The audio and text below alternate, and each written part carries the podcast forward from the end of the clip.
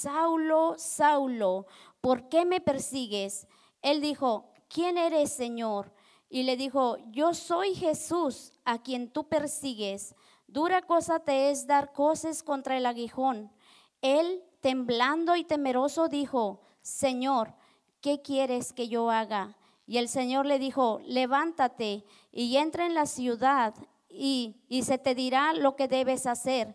Y los hombres que iban con Saulo se pararon atónitos, oyendo a la verdad la voz, mas sin ver a nadie. Entonces Saulo se levantó de tierra y abriendo los ojos no veía a nadie.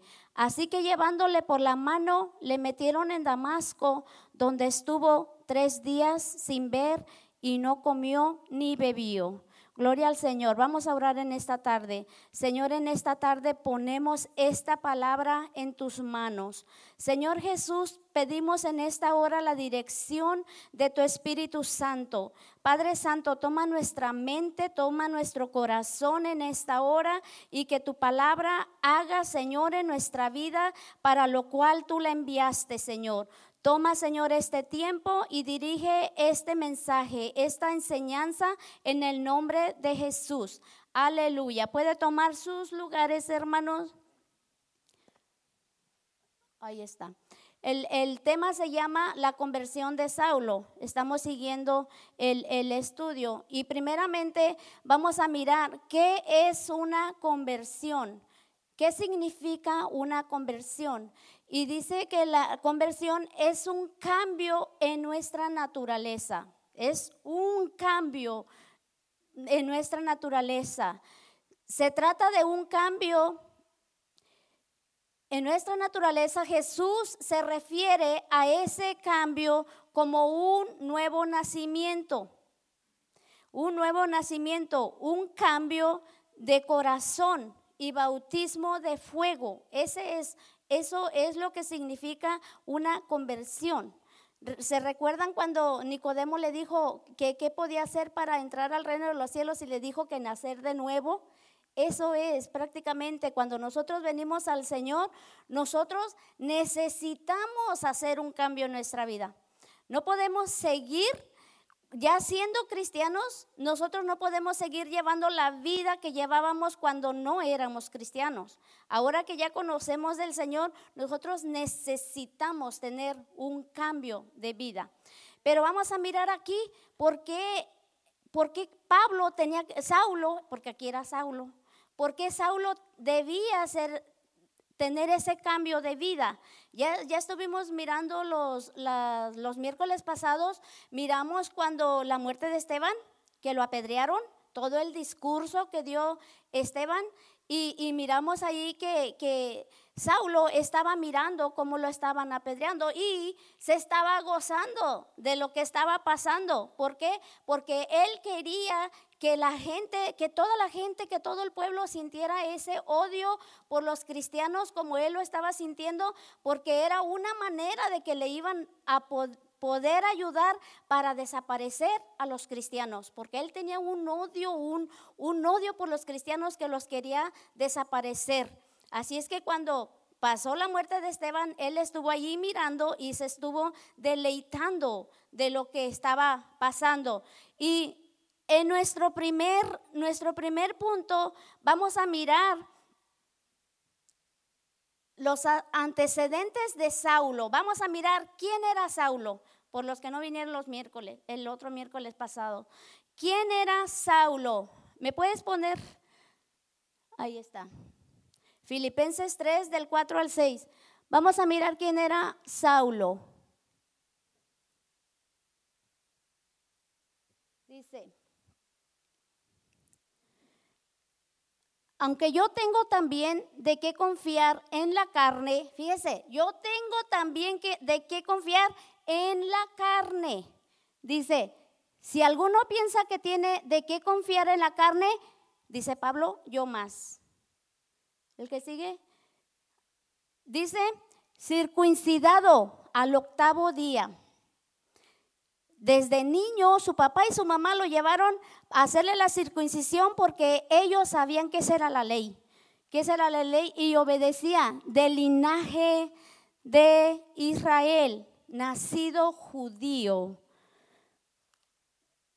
Dice de la tribu de Benjamín, o sea, no era de, de ahí del montón, era del, se puede decir, nosotros pudiéramos decir aquí, era de billete, era de los ricos, él era así, no era de toda, del montón de la gente, era hebreo de hebreos, él nació siendo hebreo.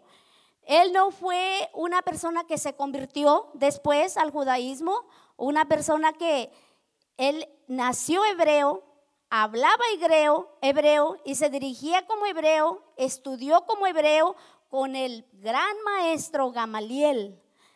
Era un hombre que tenía mucha preparación y él tenía mucho de qué, de qué sentirse muy grande. Dice, en cuanto a la ley, era un fariseo lo cual quiere decir que Saulo tenía todo el conocimiento de la ley. En cuanto al celo, era un perseguidor de la iglesia. Saulo era totalmente diferente de los sacerdotes. Él era totalmente diferente de los fariseos. ¿Por qué? Porque los sacerdotes y los fariseos no le gustaban los cristianos, pero ellos estaban metidos ahí en esas cuatro paredes y no querían salir a ver qué podían hacer para terminar con esa gente. Solamente estaban ahí renegando de los cristianos, pero no hacía nada. Pero Saulo sí dice, él era él era un perseguidor de la iglesia. No solamente los odiaba, sino que los perseguía. No se quedaba ahí nomás sentado diciendo, ay, como que me caen bien gordos los cristianos y no, no hacía nada. Él era un hombre que activaba, se activaba. Era un hombre sumamente celoso de lo que él creía. Dice, en cuanto a la ley, era irreprensible. Nadie le podía decir, pero ¿por qué me estás diciendo eso si yo te vi que estabas haciendo otra cosa? Era irreprensible, era un hombre intachable. Eso era Saulo. Era, es como su presentación de él es así. Pero ahora vamos a mirar cómo actuaba, cómo era el actuar de Saulo. Con todo lo que les voy a decir, ustedes ya saben, pero ahorita se los voy a refrescar. No quisieran, no hubieran querido estar cerca de Saulo ahí en ese, en ese momento. Dice que Saulo era, Hechos 9.1, Hechos 9.1. Ay, no quiero estar mirando así porque ahí está. Dice que Saulo era un perseguidor incesante, incesante. No paraba, no se detenía, no se cansaba. No, no, e, es más, yo creo que ni, ni, ni siquiera se ponía a descansar o a comer. Estaba ahí pensando cómo, de qué manera yo puedo hacer para que esta gente pare de, de, seguir haciendo tanto alboroto, pare de seguir ah, hablando de ese Jesús, porque ese Jesús ya está muerto. ¿Para qué? Yo no entiendo por qué están hablando de Jesús. Ese Jesús ya está muerto. ¿Para qué siguen hablando? Y, la gente los está siguiendo. Y eso les, le, le daba mucho, mucho, mucho coraje porque él sabía la ley. Él sabía la ley y, todos los cristianos era como que si eran la vergüenza, como que si eran la mancha negra para lo que él creía. No estaba nadita, pero nadita de acuerdo. Hechos, aquí vamos a mirar un poco más. Hechos 8.3 dice lo que era, lo que era Saulo, bien peligroso. Y Saulo asolaba a la iglesia Quiere decir que los traía con la lengua de afuera, que ellos ya no sabían ni qué hacer. Ahí se movían para un lugar y allí llegaba. Allí llegaba y tenían que salir corriendo para poder esconderse. Dice, y entrando casa por casa, arrastraba a hombres y a mujeres y los entregaban en la cárcel. Ustedes se imaginan, hermanos, nosotros ayer comenzamos la célula, les, ah, les animo a los que no están pensando ir a la célula, estuvo hermosa esa célula, bien preciosa, me sentí como nueva, hermano. Me sentí como nueva en esa célula, aprende uno mucho, pero mucho en esa célula, así es que les animo. Imagínense que, que, llegara allí Saulo, ahí donde estamos en la célula, y agarra a las mujeres, a los hombres, a los niños, y los saca de las greñas para que se vayan de ahí, y no solamente los sacaba de las greñas, sino que los entregaba a la cárcel para que estuvieran en la cárcel. Y yo me imagino que si alguien por ahí se quería defender un poco, pues le da sus, sus guamazos, ¿verdad? Porque los mataban. Entonces era sumamente peligroso. A mí me gustaría que esto pasara, pero para traerlos a la iglesia. Ahora, me gustaría que se levantara un Saulo y los trajera de las puras greñas a la iglesia. Ay, qué cosa bonita sería eso. Estaría llena la iglesia. ¿Por qué no va a la iglesia? Porque tengo flojera. Órale, para la iglesia. Eso sería muy bonito, ¿verdad? Pero no es así. Bueno, hermanos, pero mire lo que estaba pasando. Le quiero, le quiero dar un punto aquí muy importante. El enemigo estaba muy contento porque esto estaba pasando con Saulo. Pero Saulo estaba pensando que él estaba estaba metiendo tanto temor en la gente que, que, yo me imagino que él se sentía uh, como el gran hombre. Todos me temen cuando me ven. Y era verdad, sí era verdad. Sí era verdad. ¿Para qué vamos a decir, para qué vamos a decir que no? Sí, sí. Sí era así. Sí le tenían miedo por lo que él hacía. Pero lo que, lo que Saulo no sabía es que era un plan de Dios que esa gente saliera corriendo. ¿Para qué? Hechos 1.8. Hechos 1.8 dice.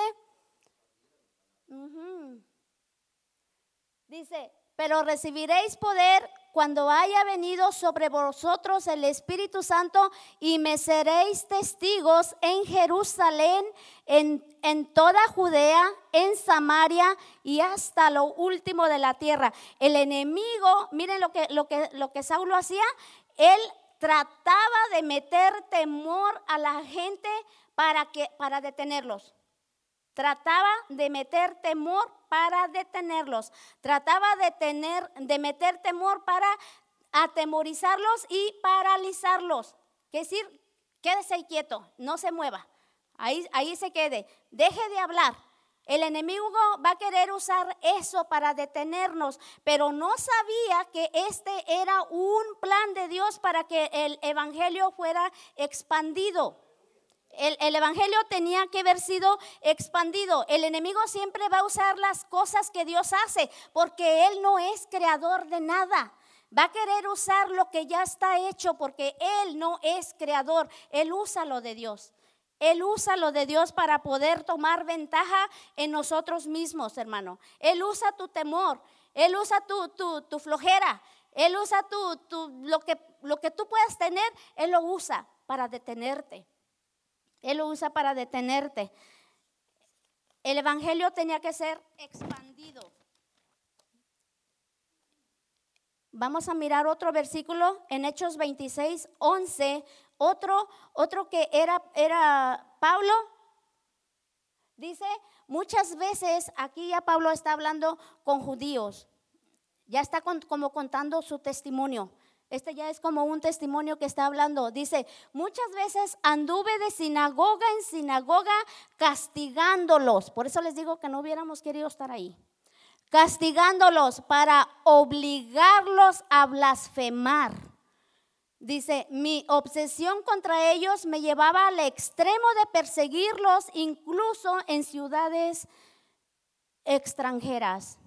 Imagínense todo lo que él todo lo que él hacía por lo que él creía que estaba bien. Todo lo que él hacía.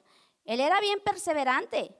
Y él ahí ponía el, renglón en el dedo y no lo movía. Él era bien fiel a, sus creencias. Era, también era un perseguidor intencional.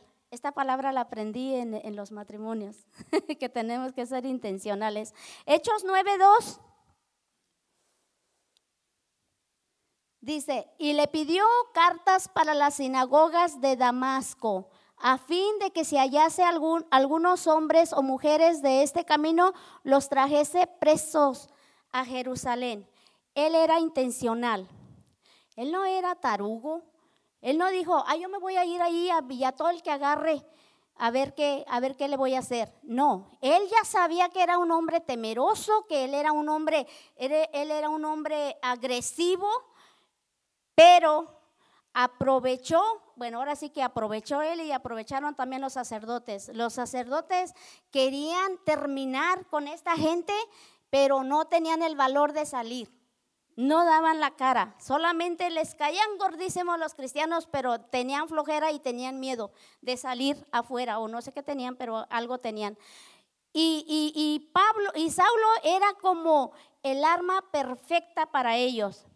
Pero los sacerdotes también eran el arma perfecta para Saulo, porque dijo, yo ya estoy puesto ahí parado en la brecha, como decimos, y si ahora me dan cartas con autoridad, uh, yo termino con esa gente porque termino. Con todo lo que yo tenga, yo termino con esa gente. Por eso él era intencional. Dice, Saulo actuaba Actuaba así porque creía que agradaba a la ley. Dice, se identificaba con lo que con lo que él creía que estaba defendiendo. ¿Qué, él era, ¿Qué era él? Era un fariseo. Y como un fariseo tenía que defender la ley. Eso es lo que era Saulo. Pero ahora ya vamos a entrar al tema. Hay dos cosas que como seres humanos nosotros necesitamos para poder caminar hacia adelante en victoria, seguros. Y esas dos cosas que nosotros necesitamos se llama identidad y propósito. Es muy importante nosotros caminar con identidad y con propósito. El eh, Hechos 9:3 dice, se le apareció él, caminaba como con, con todo lo que él sabía, con todo lo que él creía, pero de repente dice, en el 9.3 dice que se le apareció la luz verdadera quedando en evidencia lo que realmente era. que era? Enemigo de Dios. Él se creía la gran cosa, pero en realidad cuando vino la luz, lo que él descubrió que era, él era el enemigo de Dios y, ser enemigo de Dios no es una cosa que nosotros nos va a dar satisfacción o orgullo. Eso no nos va a traer. Pero en su identidad de él, eso era muy bueno para, para Saulo. Pero como él caminaba en su luz, caminaba en sus conocimientos, caminaba en sus, como dice la, la, la, Biblia, caminaba en su propia opinión, pensando que él era perfecto, que él era, él, él era intachable. Pero un día caminando, ni siquiera le interesó los días que tenía que caminar. Yo me imagino que fueron muchos días que anduvo caminando y no le importó. No le importó caminar en ese sol tan caliente con tal de, salir a, terminar con, e, con, los cristianos. No le importó, porque él lo que le interesaba, él era su propósito, eh, cumplir con su propósito. Su identidad de él era judío, él era hebreo y tenía que salir a, a, terminar con, la, con, los cristianos y ese era su propósito. Voy a, matarlos a todos. Y con ese propósito salió. Pero Dios no lo quería así. Dios no lo quería así. Él, él tuvo que tener una, un encuentro con el Señor, así como nosotros tuvimos que tener un encuentro con el Señor para darle un rumbo diferente a nuestra vida. Saulo tuvo que tener un encuentro con el Señor, por eso se llama la conversión de Saulo. Y fue bien tremenda la conversión de Saulo. A, diferente de como él maltrataba, él maltrataba a los cristianos, pero cuando Saulo iba caminando, dice que cayó en tierra. Les voy a comentar algo. Hace, hace unos años yo era maestra de, escuela dominical y nos, nos, daban esas telitas que se pegan ahí los, los muñequitos y toda la historia. Y en esta historia venía un caballo y nosotros poníamos a Saulo sobre el caballo y luego lo dejábamos caer. Pero aquí leyendo yo la Biblia, no menciona el caballo. No menciona al caballo, dice que cayó, debió de estar en pie caminando o en lo que él iba, no sé, pero la Biblia no menciona caballo, no menciona ese caballo, pero sí dice que cayó a tierra. Quiere decir que, que, cuando nosotros estamos caminando en nuestra propia opinión, de alguna manera Dios nos va a hacer que nos humillemos delante de Él. De alguna manera, por un problema, por una enfermedad, cualquier, cualquier cosa, pero nosotros vamos a caer vamos a caer y es necesario que nosotros caigamos para tener ese encuentro, porque cuando nosotros estamos sanos, ni queremos venir a la iglesia, cuando estamos sanos, ni queremos cantar, pero cuando estamos en la necesidad, nosotros desgarramos ese corazón clamando por la ayuda de Dios. Y es que a Dios no le gusta que estemos en esa situación, solo Él usa esa situación. Él usa esa situación para brillar su luz en nosotros. Es la manera de que la luz perfecta, la luz de la luz brilla en, nosotros. Entonces dice que él cayó en tierra, iba más gente con él, yo me imagino que se quedaron ahí mirando, pues qué está haciendo ahí en la tierra caliente, pues quién sabe qué estará haciendo. Y, él estaba, estaba hablando y de repente él escuchó una voz ahí en el eh, Hechos 9.4 Dice, y cayendo en tierra oyó una voz que le decía, Saulo, Saulo, ¿por qué me persigues? Imagínese, él estaba pensando que Jesús ya estaba muerto. Y ahora escucha la voz, Saulo, Saulo. Y es que aquí el Señor realmente lo que le quiere decir es, Saulo, yo sé quién eres. Yo sé quién eres. Ponme Gálatas 1.15, por favor.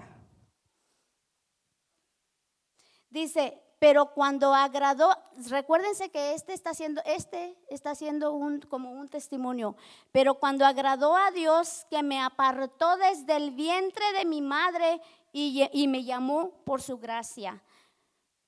Dios conocía a Saulo, dice que desde el vientre de su madre y lo apartó. Ni siquiera él sabía eso. Él no sabía que él había sido escogido para servir a Jesús. No sabía. Por eso le estaba matando ahí a, todo lo, a, toda, a toda la gente y no tenía ningún remordimiento y no tenía nada porque él tenía otra identidad. Estaba caminando en una identidad que no era de él. En la identidad que estaba caminando era la identidad de fariseo, pero ahora, ahora que él tiene el encuentro con Jesús, está en otra identidad, en la identidad por lo cual fue creado. Voy a tomar agua.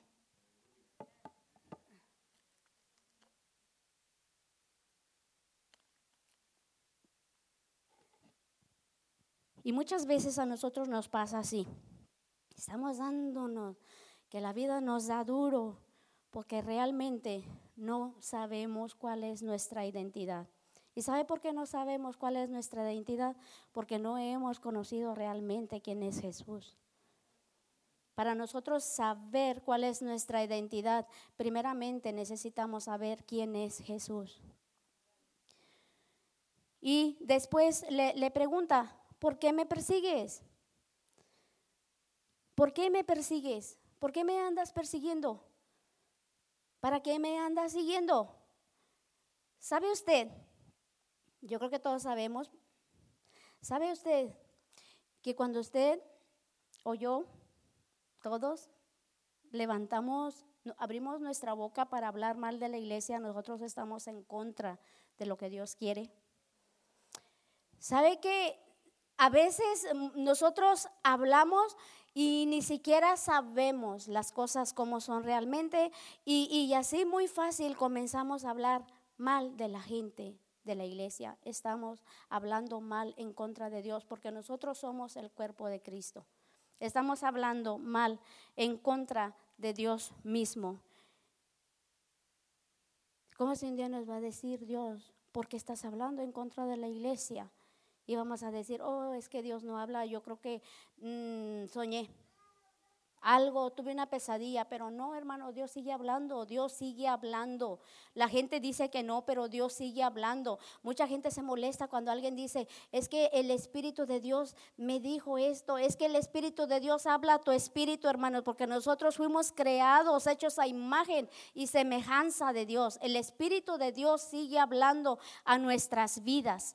A veces nosotros no queremos entender o no entendemos el lenguaje porque no tenemos esa comunión con Dios. Pablo, Saulo no entendía las cosas porque él no conocía a Jesús, lo que conocía era la ley. Eso era lo que conocía.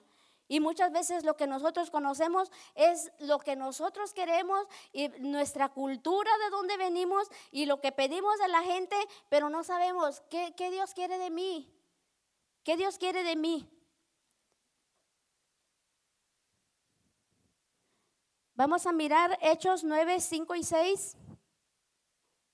Dice, Él dijo, ¿quién eres, Señor? Y le dijo, yo soy Jesús a quien tú persigues. Dura cosa te es dar cosas contra el aguijón. Dice, él temblando y temeroso dijo, Señor, ¿qué quieres que yo haga? ¿Te fijas cómo, cómo la situación comenzó a cambiar? Ahora ya no era rudo, ya no era violento. Ahora dice, dice que temblando y temeroso. Por primera vez está Saulo temblando y temeroso. Dice, y dijo, Señor, ¿qué quieres que yo haga? ¿Sabe qué es lo que pasó aquí? Lo que pasó aquí es que Pablo comienza a obedecer y a seguir las instrucciones de Dios. Aquí es donde comienza una nueva identidad para Saulo. Ahora se compromete para ser siervo y testigo del Evangelio. Ahora ya él ya no, su, su identidad ya no es perseguidor, ahora su identidad es predicador. ¿Y cuál es su propósito como predicador? Anunciar el Evangelio. Por eso nosotros estamos aquí, porque fuimos alcanzados, nosotros como gentiles fuimos alcanzados, porque el Evangelio llegó por un hombre como Saulo, que tuvo un encuentro con el Señor y dio ese cambio a su vida para cambiar la vida de, de, Saulo y no solamente su vida aquí en la tierra, su vida eh, eterna y para cambiar la vida de nosotros. ¿Qué tan importante es? ¿Qué tan importante es cuando, cuando hay una persona, cuando hay una persona en la casa dispuesta a tener ese encuentro? Qué tan importante es cuando hay una mujer que está dispuesta a tener ese encuentro con Jesús, a, tener ese cambio en su vida. Qué tan importante hay cuando, es cuando un esposo está dispuesto para conocer cuál es su propósito, cuál es su identidad como, como marido. Tiene que conocer cuál es la identidad como esposo, cuál es la identidad como esposa, cuál es su identidad como padre. ¿Sabe que de repente nosotros como padres queremos ser bien duros. Y, Dios nos ha enseñado, Dios nos ha enseñado cómo nosotros vamos a trabajar como padres, cómo vamos a trabajar como esposos, cómo vamos a trabajar como mujeres, esposas, pero no hemos querido tener ese encuentro con el Señor. Y por eso aquí, aquí está diciendo, dura cosa te es dar cosas contra el, el aguijón. Yo me recuerdo que cuando mi papá sembraba maíz allá, ponía las, eran dos animales, dos toros, para no decir una palabra mala, eran dos toros que ponía ahí juntitos con el arado. Y luego traía, no sé cómo le dicen algunos que hay otros países aquí, una vara grande. Y luego tenía, era un clavo. Era, era un clavo. Sí, se llamaba garrocha, pero lo que tenía en la punta que era un clavo. Ok, era una madera grande era así redondita y, cuando, cuando el animal, imagínese, imagínese, hermano, estoy dando una idea. Cuando el animalito se ponía ahí bien lento, se paraba, ya no quería caminar, entonces mi papá le hacía así, en la pompi, le hacía así al animal. ¿Y usted cree que el animal caminaba porque tenía ganas de jalar? No, caminaba porque eso le estaba doliendo. Eso le estaba doliendo, así es que no, nosotros, nosotros no tenemos, no, somos animalitos para que nos estén haciendo esas cosas. Nosotros tenemos que tener decisión de, de caminar, de no detenernos no detenernos, hay que seguir caminando. No necesitamos que alguien nos esté, nos esté diciendo o, llamando, vengan, porque saben, muchas de las veces lo que nosotros acostumbramos que nos quedamos en la casa y, y todavía encima nos enojamos porque nadie nos llamó. Todavía encima nos enojamos porque nadie nos visitó. Uh, yo falté y, ya me di cuenta que ni falta hago porque ni siquiera se dan cuenta que no voy. Sí se dan cuenta que no viene. Lo que pasa es que toda la gente, toda la gente tenemos ocupaciones. Andamos corriendo todo el tiempo al trabajo, a la escuela. tenemos muchas actividades como para estarnos nosotros todavía teniendo responsabilidad de gente que no quiere caminar. O al menos que quieran que le demos con la garrocha. Al menos que quieran eso. Pero no, nosotros no fuimos para eso. Entonces, yo me imagino que, que, ahora ya que está ahí Saulo con los ojos cerrados, ahí en esa oscuridad, oscuridad física, porque en realidad lo que estaba mirando era la luz de Cristo. Él estaba mirando la luz de Cristo. Y ahí era donde Él real... ¿Y sabe para qué nosotros necesitamos, necesitamos tener ese encuentro con Dios? Porque muchas de las veces nosotros pensamos que somos buenas personas. Necesitamos que estamos bien. Mm, pensamos que estamos bien. Pensamos que estamos actuando bien, pensamos que estamos llegando a la iglesia y llego temprano, soy los primeros que yo llego. Nunca falto, leo la Biblia, doy mi diezmo, uh, yo soy irreprensible. Eso, eso es lo que pensamos. Pero cuando llega la luz de Cristo nos enseña y nos muestra quiénes somos realmente. ¿Quiénes somos? Porque nos, sabe que nosotros somos bien capaces hasta para engañarnos a nosotros mismos y rápidos para engañar a los demás.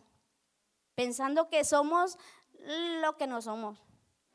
Pero cuando llega la luz de Cristo, entonces nos hace ver quiénes realmente somos. Por eso necesariamente nosotros necesitamos tener ese encuentro con el Señor. ¿Me puedes poner Mateo 16?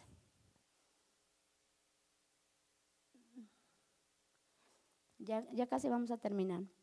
Mateo 16 del 13 al 18. Y ándale, que, que no lo traigo yo.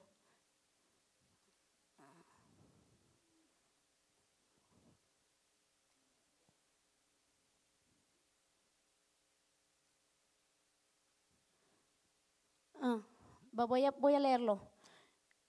Nada más quiero hablar un poco de la identidad. Mateo 16.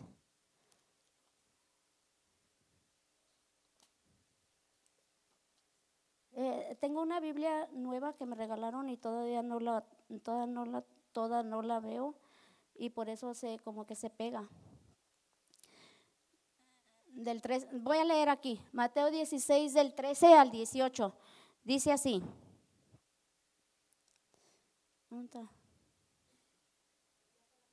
¿Ya está en la pantalla?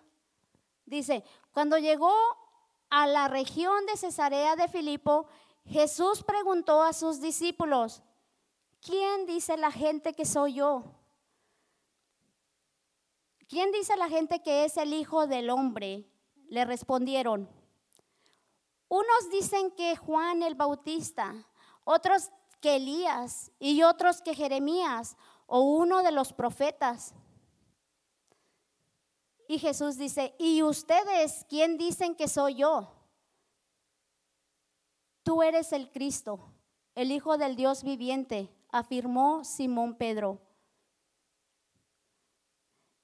Dichoso tú, Simón, hijo de Jonás, le dijo Jesús, porque eso no te lo reveló ningún mortal, sino mi Padre que está en el cielo. Yo te digo que tú eres Pedro, y sobre esta piedra edificaré mi iglesia, y las puertas del reino de la muerte no prevalecerán contra ella. Te daré las llaves del reino de los cielos. todo lo que ates en la tierra quedará atado en el reino, en el cielo, y todo lo que desates en la tierra quedará desatado en el cielo. Luego les ordenó a sus discípulos que no dijeran a nadie que él era el Cristo. ¿Se dieron cuenta ustedes aquí? ¿Se dieron cuenta lo que pasó aquí? ¿Sí se dieron cuenta? Dijo, ¿y ustedes quién dicen que soy? Inmediatamente Pedro dijo, tú eres Jesús. Que para nosotros poder conocer, para nosotros poder recibir la identidad, nosotros necesariamente necesitamos primero que conocer a Jesús. Porque Pedro le dijo, tú eres Jesús. Y le dijo, bienaventurado eres. Y después le digo, y tú eres Pedro. ¿Ve? Después ya le dio hizo, y, y le dijo que él iba a cuidar la iglesia. Vino su propósito después que conoció a Jesús. Para nosotros poder tener y caminar en nuestro propósito y no caminar nada más así por caminar como, como sonámbulos, nosotros necesitamos que conocer a Jesús. Por eso es necesario que día a día, día a día, antes de irnos a nuestro trabajo, ponernos en las manos del Señor y decirle, Señor, guíame, ¿qué quieres que yo haga? ¿Qué quieres que yo diga? ¿Qué quieres, qué, qué quieres de mí en este día? Porque el Señor, el Señor necesita de ti, no porque Él no pueda, sino porque necesita hablarle a otra gente con el idioma que nosotros hablamos gente que está cerca de nosotros, gente que está en los trabajos, gente que está en la escuela, necesita, necesita de nosotros y nosotros necesitamos que conocerle cuál es su voluntad. Ahora, ahora vamos a mirar Hechos 9 del 6 del 6 al 9. Ah, y aquí vamos a mirar qué fue lo que, lo que hizo Saulo. Creo que ya se descompusieron allá. Saulo le preguntó, Hechos 9, bueno, yo estoy aquí. Hechos 9 del 6 al 9. ¿Ya? Le dijo, acuérdense que acá ya, ya habíamos dicho, ¿quién eres Señor? Y le dijo, yo soy Jesús a quien tú persigues. Dura cosa te es dar cosas contra el aguijón. Dice,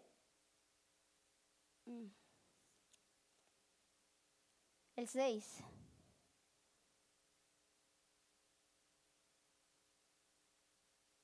Tengan paciencia. Dice, él temblando y temeroso dijo, Señor, ¿qué quieres que yo haga? El Señor le dijo, levántate, entra en la ciudad. Aquí miramos otro punto importante, tan importante. Le dijo, levántate. Primero, el Señor nos quiere postrados en tierra a sus pies, humillados, pero no nos quiere que no quiere que nos quedemos allí tirados. Dice, levántate. Es muy importante nosotros levantarnos, no quedarnos allí. Pero para que él se pudiera levantar, él había salido con una con una identidad de perseguidor. Y para que él se pudiera levantar, tuvieron hombres que ayudarlo, levantarlo y lo llevaron a, la ciudad, a donde él se quedó. Aparentemente, aparentemente estaba completamente diferente, porque su, su, todos, toda su luz de él ya se había terminado porque ahora traía la luz de Cristo. Todo su pensamiento de hombre perverso y sanguinario ya se había terminado, pero ahora llevaba la instrucción de, de Dios para qué era lo que, el llamado que él tenía. Ahora ya no era un perseguidor, ahora era un predicador. Y le dice, levántate y vete. Porque cuando nosotros nos arrepentimos de nuestros pecados y caminamos a la voluntad de Dios, eh, Dios siempre va a tener algo para que nosotros, para que nosotros hagamos. Siempre vamos a tener algo que, que estar haciendo, pero primero tenemos que recibir las instrucciones. Y Dios nos da las instrucciones en su palabra. Dice que estuvo tres días sin comer, ahí encerrado. Ahí estuvo sin comer, pero ahora estaba orando. Estaba orando porque él quería, quería mirar, y eso lo vamos a mirar para la otra semana que viene, pero ahora estaba orando, ahora estaba teniendo una comunicación con Dios.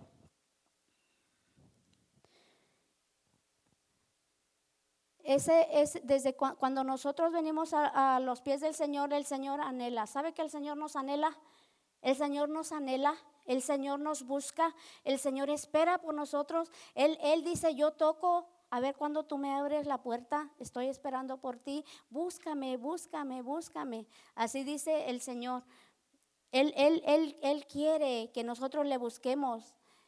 Solo que de repente nosotros ponemos otras cosas así como, como, como Marta. Decimos, oye, es que yo no te voy a buscar porque mm, tengo que levantarme, pero de volada, porque tengo que ir a la escuela, tengo que ir al trabajo, tengo que hacer ah, desayuno, tengo que hacer y no me alcanza el tiempo. Si nos alcanza, solo que no. Nosotros no hemos querido tener ese, esa comunicación con Dios.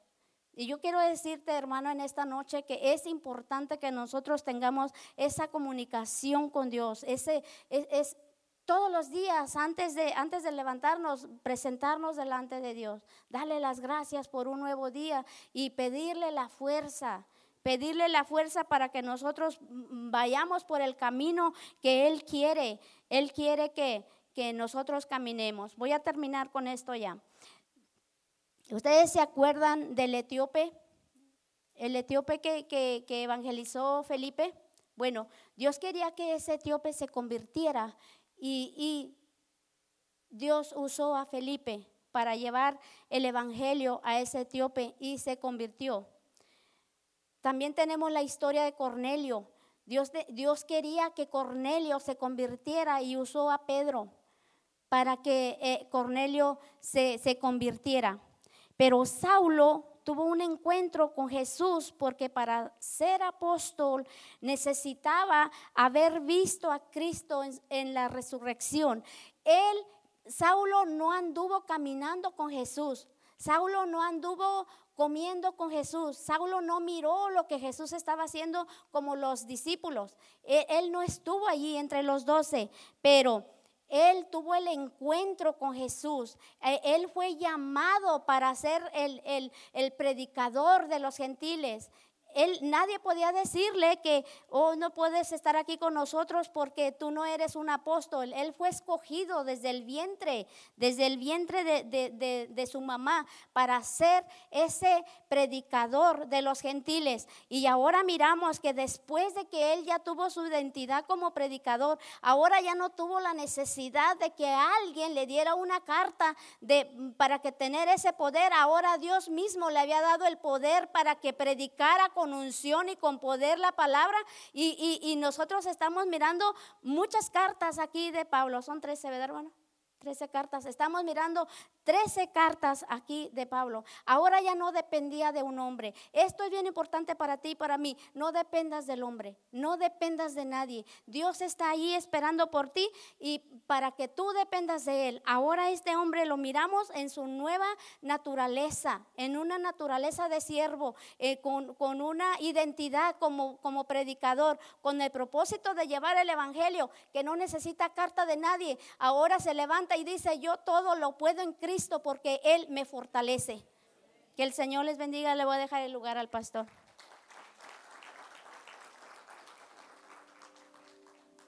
Dáselo fuerte, iglesia, dáselo fuerte. Así como está, ¿por qué no cierras tus ojos? Cierras tus ojos. Quizás habrá alguien esta noche que usted no está caminando en la identidad que Dios quiere que camine.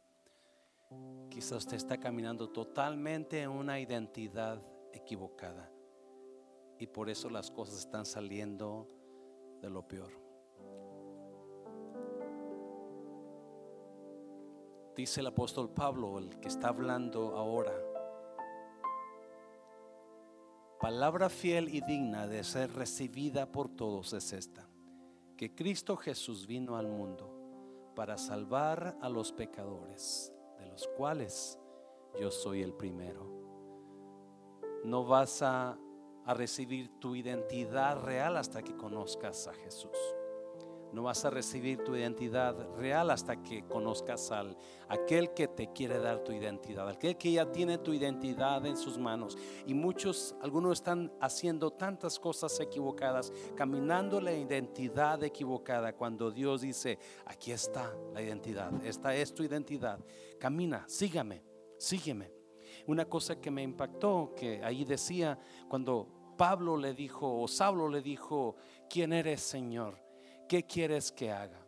Y Jesús le dijo, entra en la ciudad y se te dirá lo que tienes que hacer.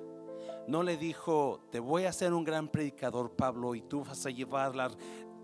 No le dio toda la información de su vida en ese momento, sino que paso por paso Dios nos lleva a través de la vida. Una vez que estamos en Él, estamos en su guianza en su camino, paso por, Él no te enseña enseguida qué vas a hacer mañana, próximo año, en 10 años de ahora, pero paso a paso, Él te da la información necesaria día con día yo no sé si habrá alguien aquí que dirá, pastor, yo necesito a Dios.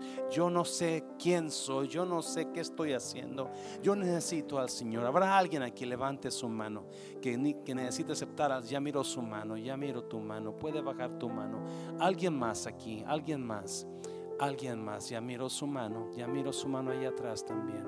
Ya miro su mano. Póngase de pie, iglesia, póngase de pie. Usted que levantó su mano, usted, ¿por qué no hacemos esta oración de fe? Dame do, Mari, por favor. Dame